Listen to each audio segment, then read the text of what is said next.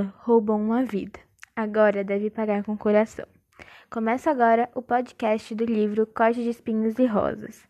É o primeiro livro da série de ficção fantástica do mesmo nome, escrito por Sarah J. Maas.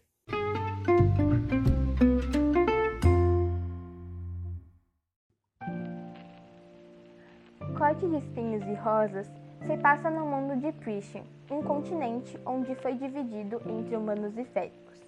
Os primeiros, após perderem a última guerra, ficaram com uma pequena porção de terra e assinaram um tratado, com regras a serem seguidas.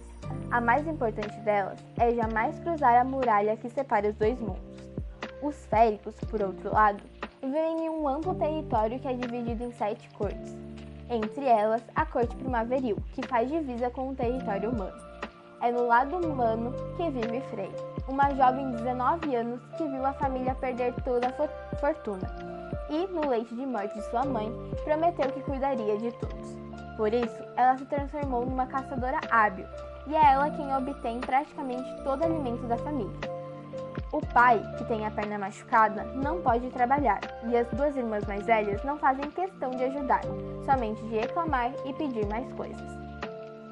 É numa dessas caçadas, em busca de comida, que Fred acaba se aproximando bastante da muralha e mata um grande lobo que estava se aproximando do animal em que ela tinha mira.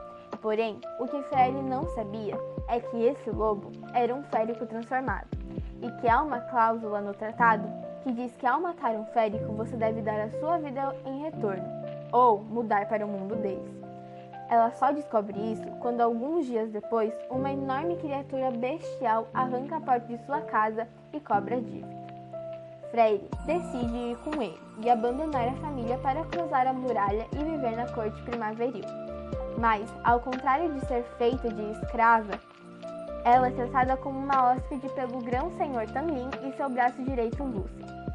É aí que ela descobre que o mundo dos céricos está sob grande ameaça e que isso pode vir a prejudicar os humanos também, levando uma guerra entre eles.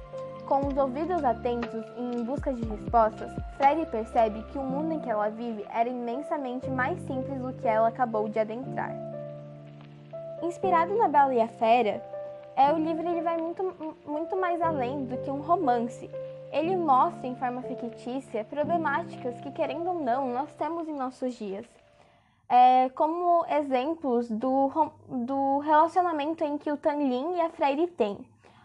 É, o Tanlin, ele mostra, ele se mostra muito protetor quanto a ela. Ele quer privar ela de ir na, uh, ir na floresta ao redor de sua corte. Ele quer privar ela dos perigos em que o mundo dele pode pode conter. Só que se a gente for levar para os nossos dias, a gente vê isso como um relacionamento abusivo. E só quem lê com atenção percebe isso. Eu, por exemplo, eu só percebi que eles tinham um relacionamento abusivo no final do livro e no começo do segundo livro, porque é, tem um, é uma trilogia, né? Então, o livro ele mostra o quanto a Freddy tem que ser forte para salvar o grande amor dela é, em, várias, em várias situações que o livro apresenta. E também mostra, uh, como eu disse, todas essas problemáticas que nós temos que parar e refletir. Então, esse livro, ele é um livro muito bom. Eu achei realmente, assim, muito bom mas a gente tem que ler com mais atenção para a gente perceber esses, esses critérios e esses, e, essas, e esses problemas que o livro retrata.